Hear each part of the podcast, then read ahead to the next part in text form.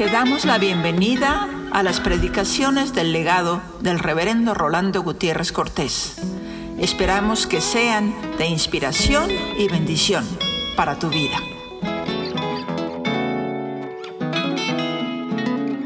Por el milagro de estar adorándote en esta hora te damos gracias, Señor, porque podemos saber que tu presencia está en medio nuestro, pero trasciende nuestra propia percepción humana.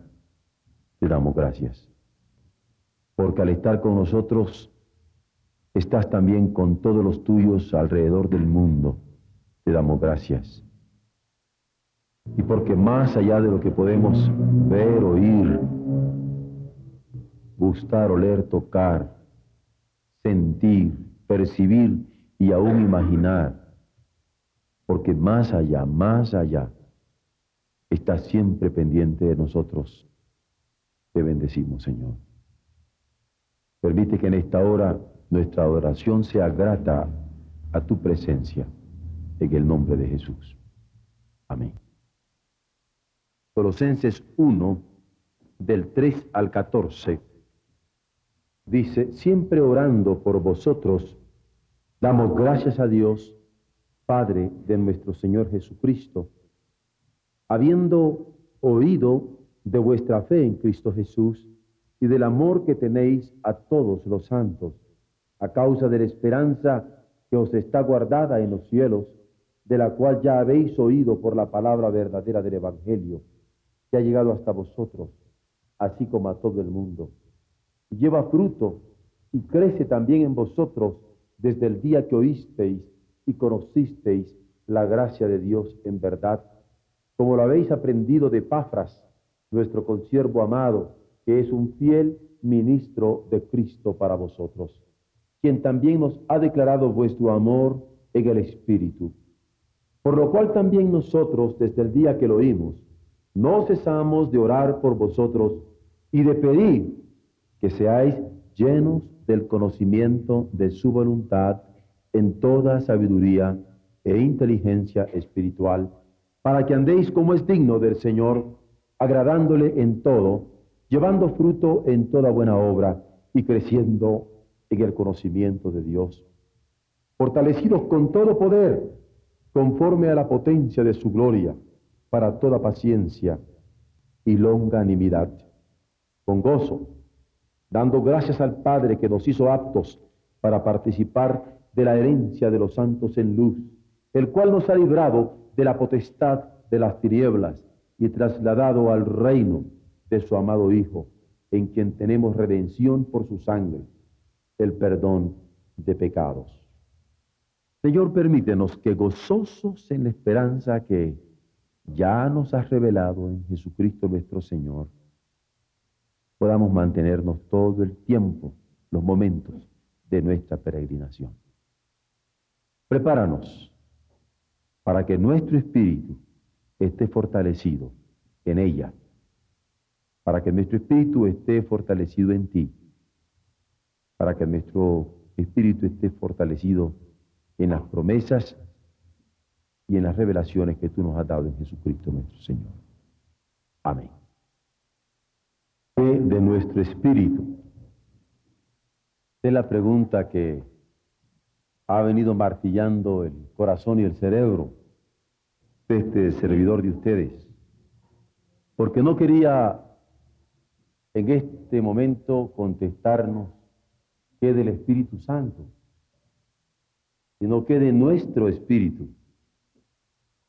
Y cuando estoy preguntando qué de nuestro espíritu, indudablemente descartaba que de mi espíritu o que de el espíritu.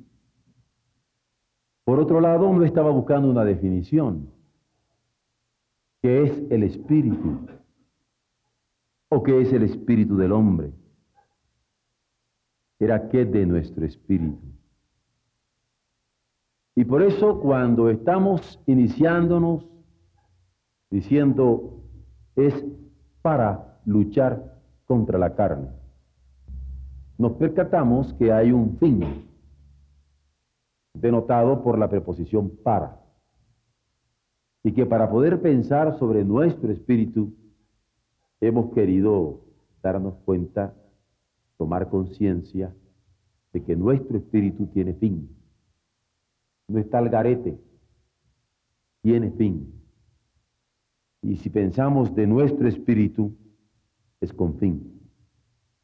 Luego, cuando decimos que andar en el Espíritu de Dios es no satisfacer los deseos de la carne, es porque andar en el Espíritu de Dios, dentro de el Espíritu de Dios, es crucificar la carne, es no satisfacer los deseos de ella.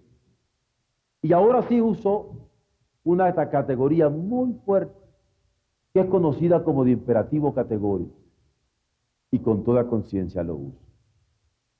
Ese debe ser nuestro espíritu.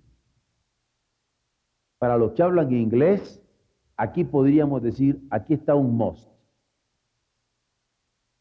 Nuestro espíritu debe ser para no satisfacer los deseos de la carne, sino andar en el espíritu de Dios.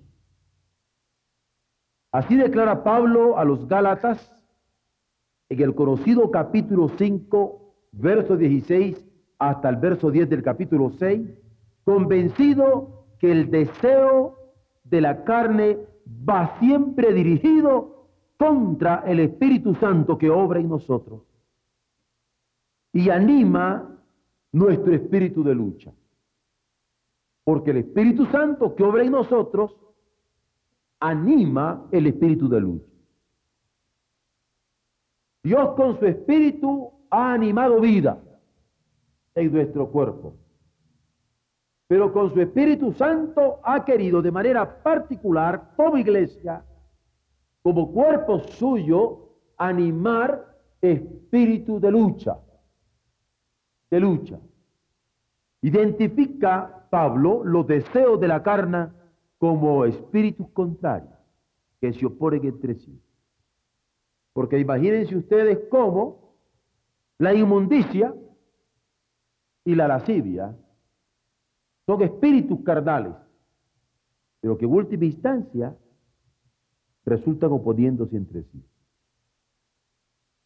Por muy lascivo que sea un hombre o una mujer, por muy inmundo que sea un hombre o una mujer, va a encontrarse que tiene espíritus contrarios solamente en esos dos elementos carnales. Como esto encontramos la idolatría y la hechicería. Hay espiritistas y hechiceros que niegan ser idólatras. Y hay idólatras que niegan ser hechiceros. Espíritu de la carne, deseo de la carne, como le llama Pablo, que son contradictorios aún entre ellos. Y son espíritus contrarios, enemistades y pleitos. ¿Cuántas veces un enemigo evita a alguien? Ni quiero pelearme con él. Es interesante cosa que por enemigo lo evita. O por otro lado, alguien que esté en pleito, en ocasiones dice que me peleo contigo porque te quiero. Y resulta que a la esposa la pelea y la pelea y la pelea, dice que porque la quiere. No es porque es su enemigo. Y el deseo de la carne aparece contrario, el uno con el otro, allí mismo, vean ustedes, cuando lo está describiendo el apóstol Pablo. Y los celos y las iras y las contiendas y las disensiones analizadas a fondo aparecen contrarias entre sí, sin embargo siendo deseos de la carne cada una de ellas. Las herejías que aparecen como doctrinas ortodoxas pero que acaban dividiendo. ¿Cómo que muy ortodoxo y está dividiendo? ¿No manda Jesucristo a vivir unido? Pero así son los deseos de la carne. Espíritus contrarios entre sí, ya no digamos contra el Espíritu de Dios.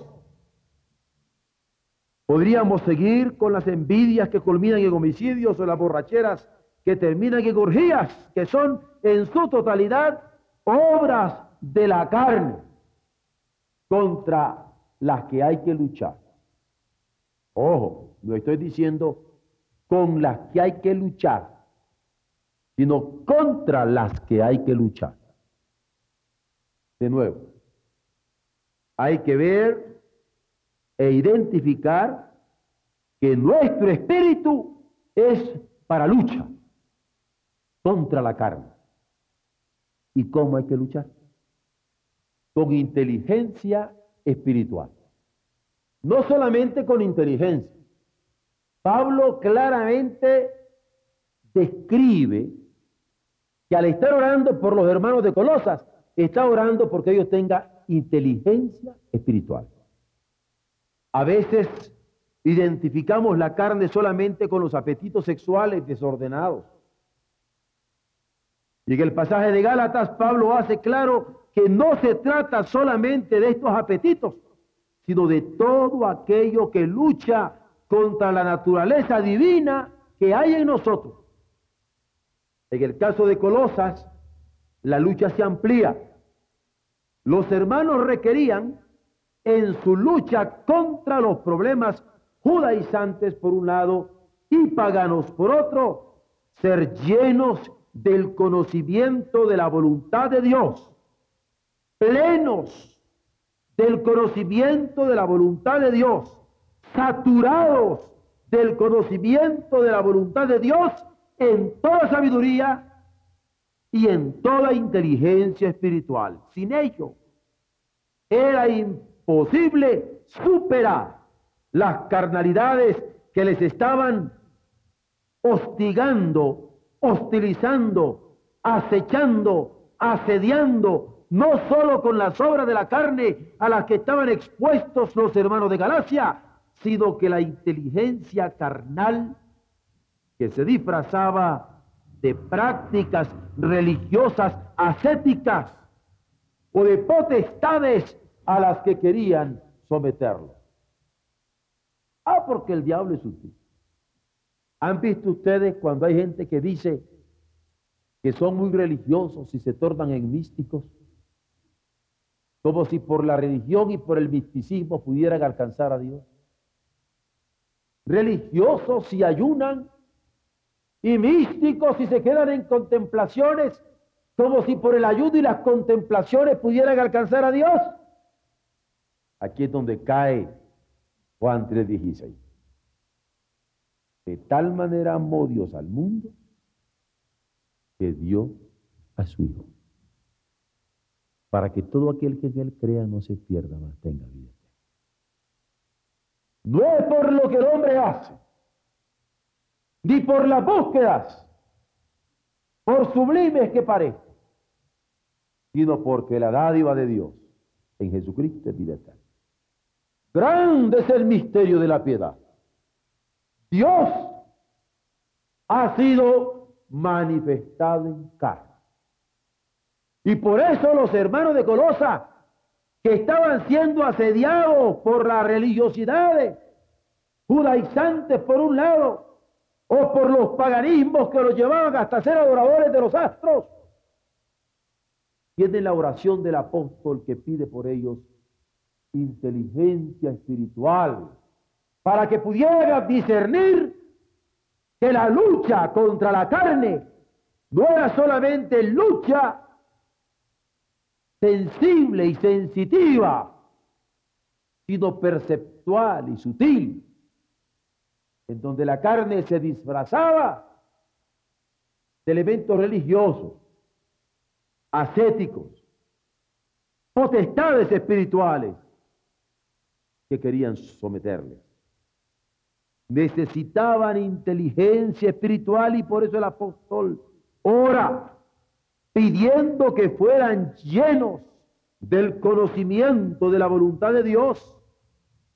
El apóstol suplica por llenura que se manifestara en toda sabiduría espiritual y en toda inteligencia espiritual, porque sólo así podrían andar como era digno del Señor, agradándole todo, dice él, llevando fruto en toda buena obra, creciendo en el conocimiento de Dios, fortalecidos con todo poder conforme a la potencia de su gloria, para toda paciencia y longanimidad, con gozo, dando gracias al Padre que nos hizo aptos para participar de la herencia de los santos en luz, el cual nos ha librado de la potestad de las tinieblas y trasladado al reino de su amado Hijo, en quien tenemos redención por su sangre, el perdón de los pecados. Pablo oraba, suplicaba para que esta inteligencia espiritual enfocara la mente de los hermanos de Colosas, no al ascetismo y a las potestades espirituales que se aparecían como alternativas. La sangre de Jesucristo es la única que podía dar el perdón de los pecados. Solo con esa inteligencia podían ser dignos del Señor, redimidos por su sangre.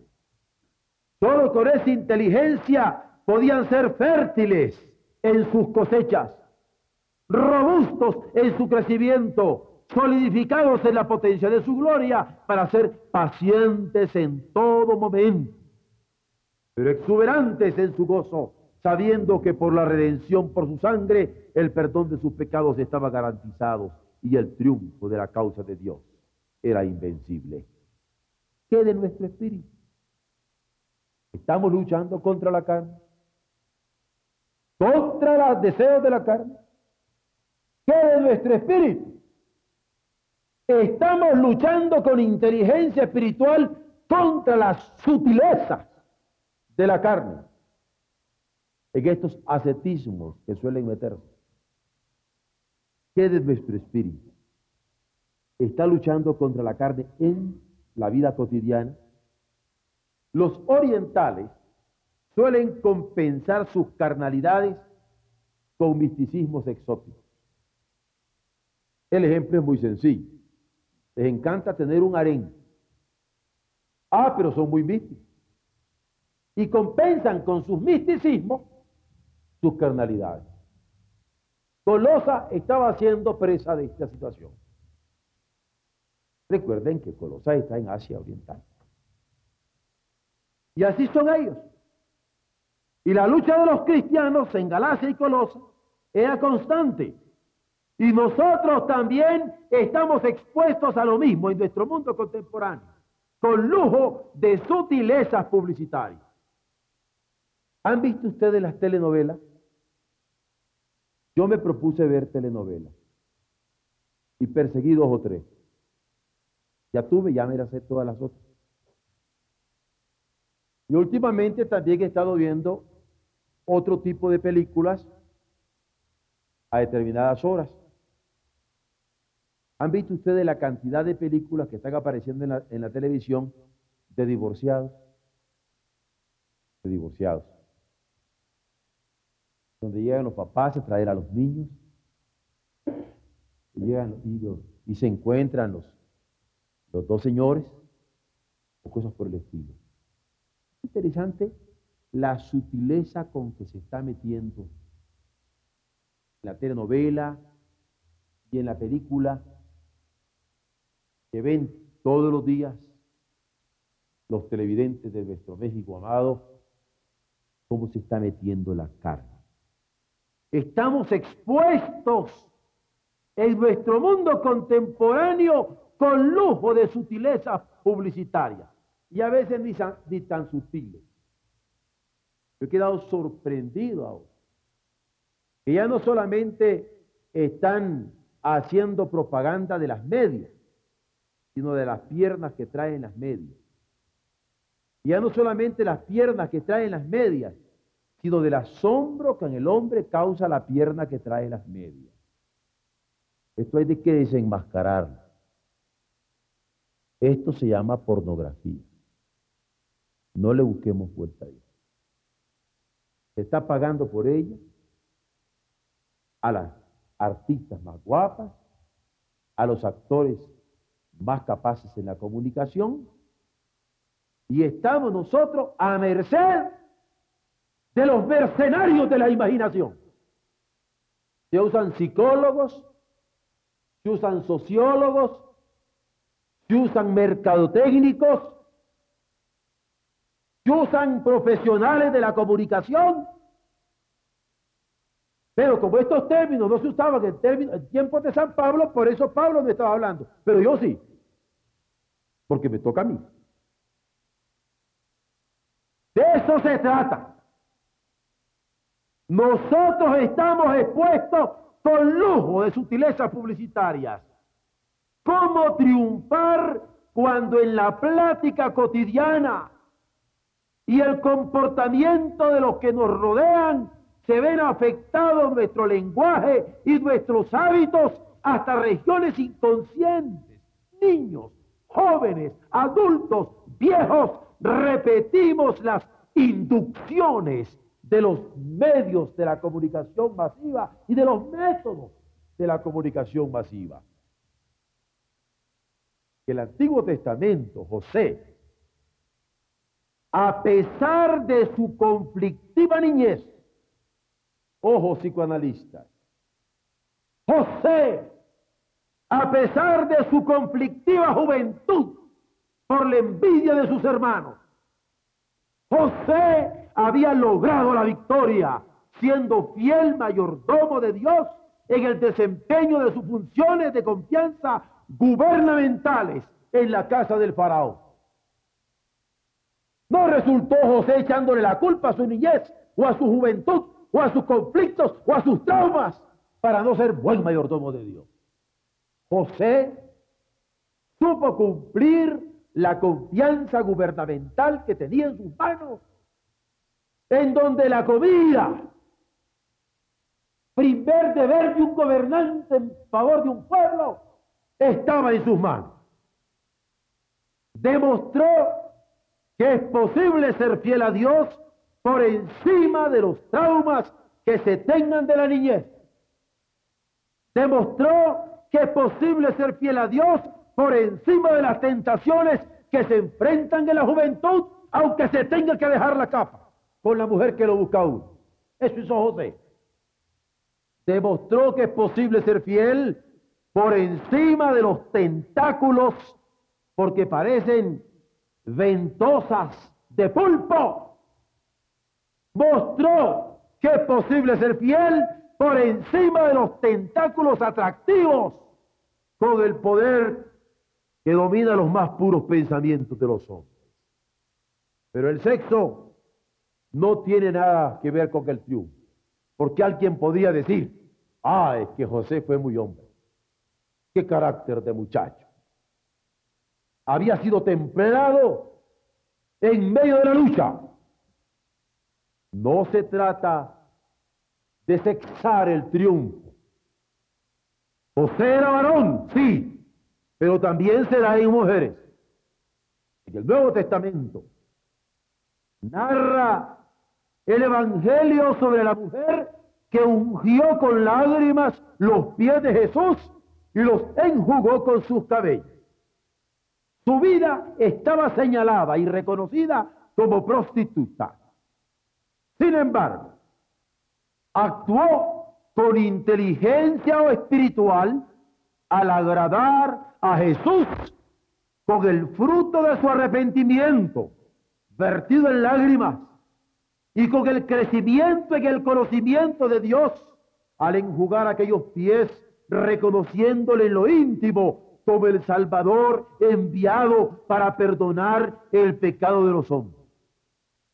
Es aquí donde yo quisiera ser pintor y plasmar lo que imagino.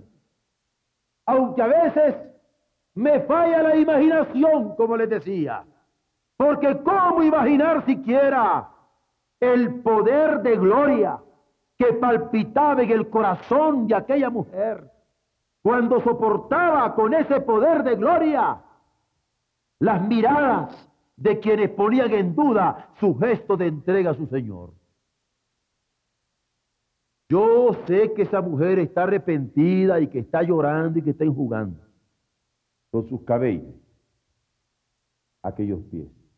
Pero yo siento que dentro de aquel corazón había un poder de gloria tal que aquellas miradas, como buen mexicano le diría yo, le hacían los mandados. Ella adoró a Jesús y lloró sobre Jesús y tomó sus cabellos y secó los pies de Jesús. Ah, vaya mujer, vaya mujer tuvo inteligencia espiritual, supo a quién se acercó. Yo no podría describirlo con la limitación de mis palabras, pero una cosa sí es cierta, había gozo en aquel corazón al poder participar con quienes adoran a Dios en espíritu y en verdad, ofreciendo lo que tenía en favor de Jesús. Lo que ella tenía era un corazón arrepentido por una vida pasada que le cargaba como un fardo. Eso le ofreció a Jesús.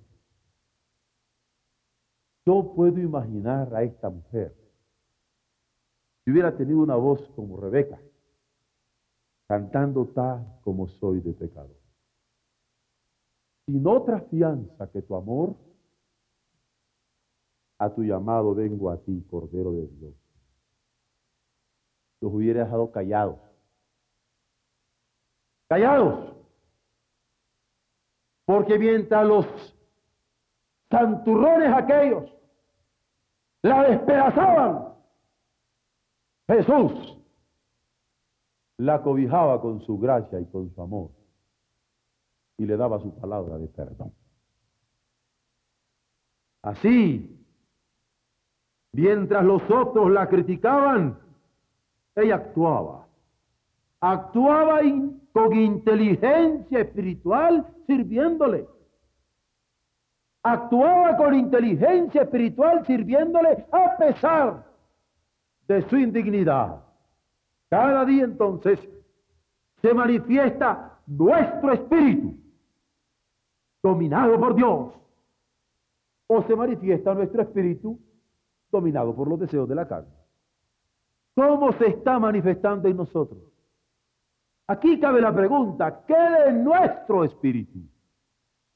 A veces ni el domingo, mucho menos entre semanas. Otras en nuestra adoración ferviente donde celebramos la redención por su sangre.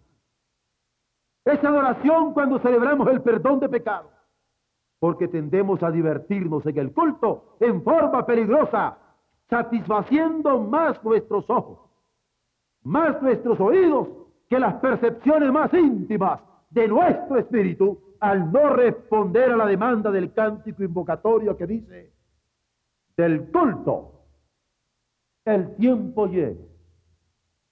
Comienza la oración. El alma a Dios se entrega. Silencio y atención. Y al Santo Dios la mente queremos elevar. Silencio. Silencio reverente. Habremos de guardar. Porque quede nuestro espíritu. Sería el colmo que tampoco en nosotros se manifestara en adoración profunda de perdida el domingo.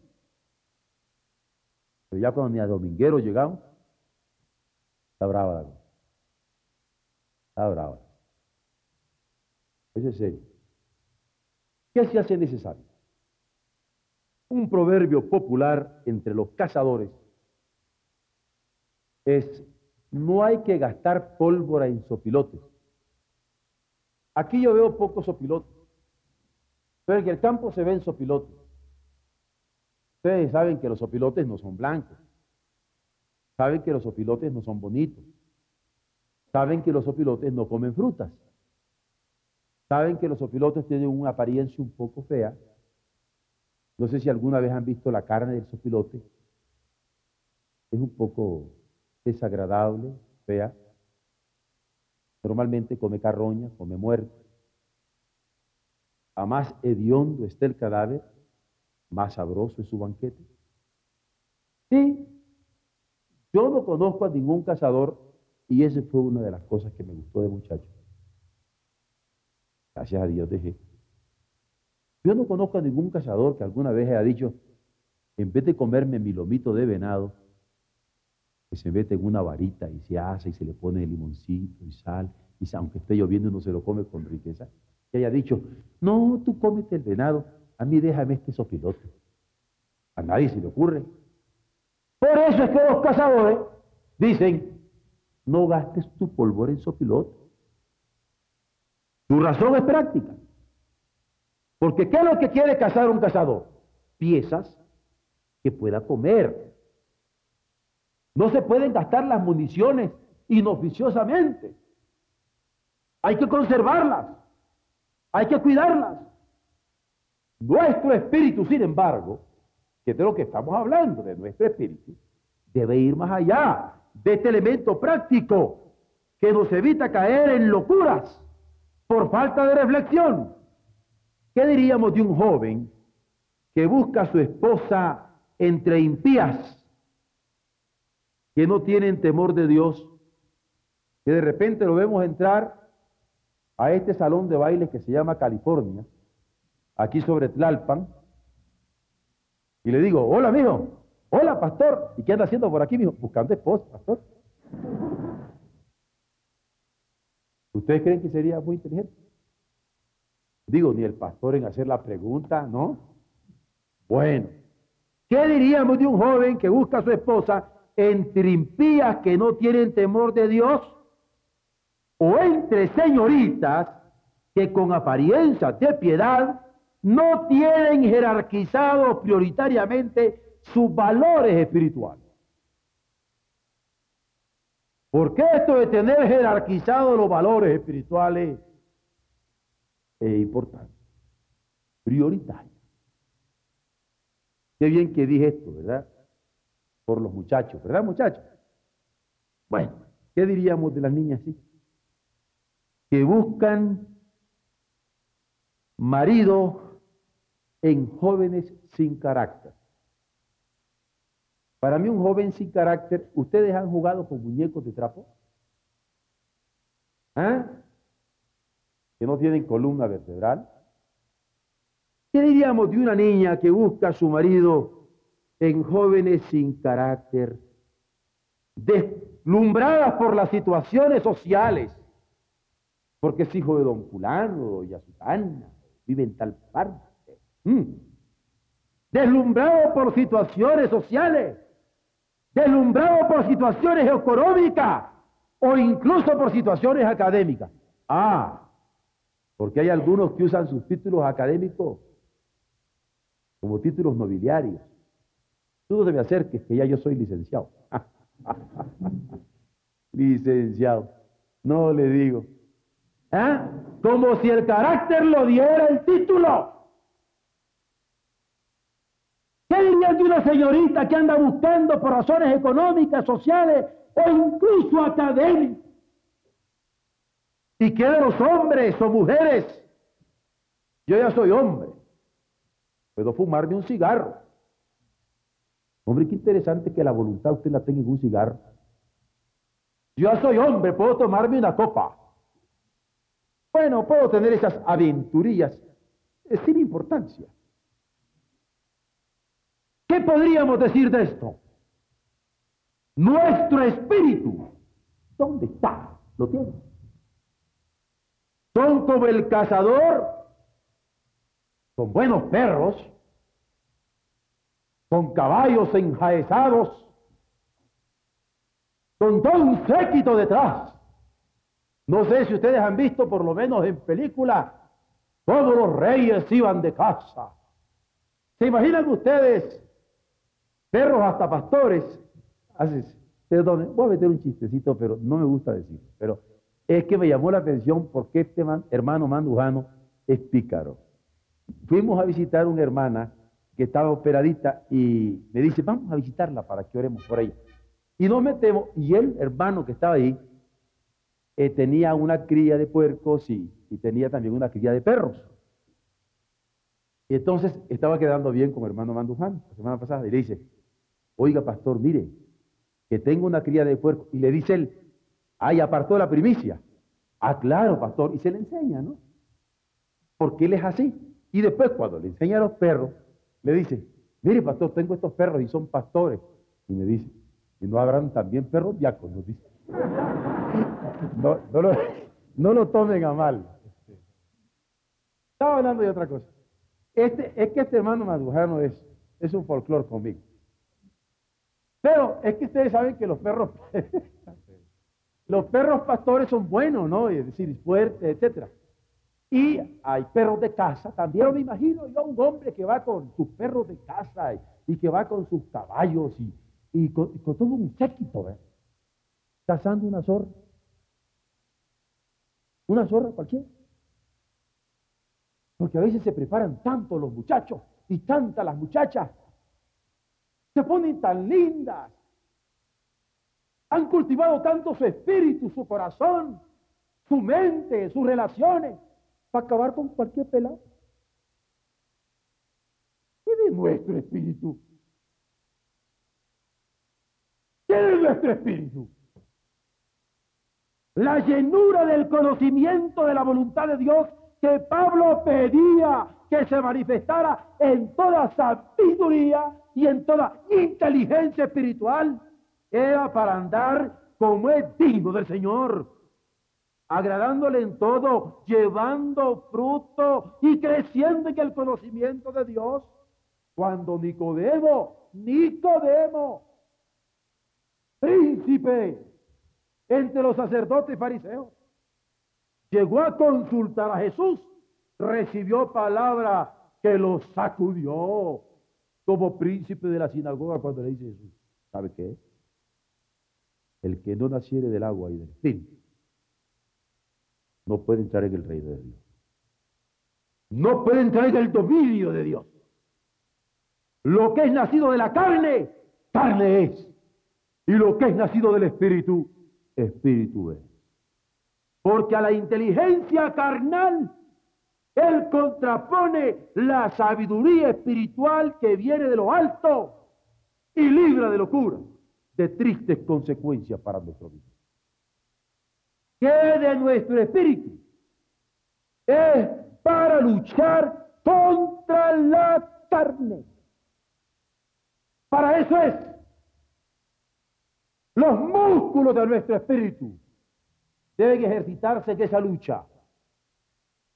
¿Acaso está actuando con inteligencia espiritual para esta lucha?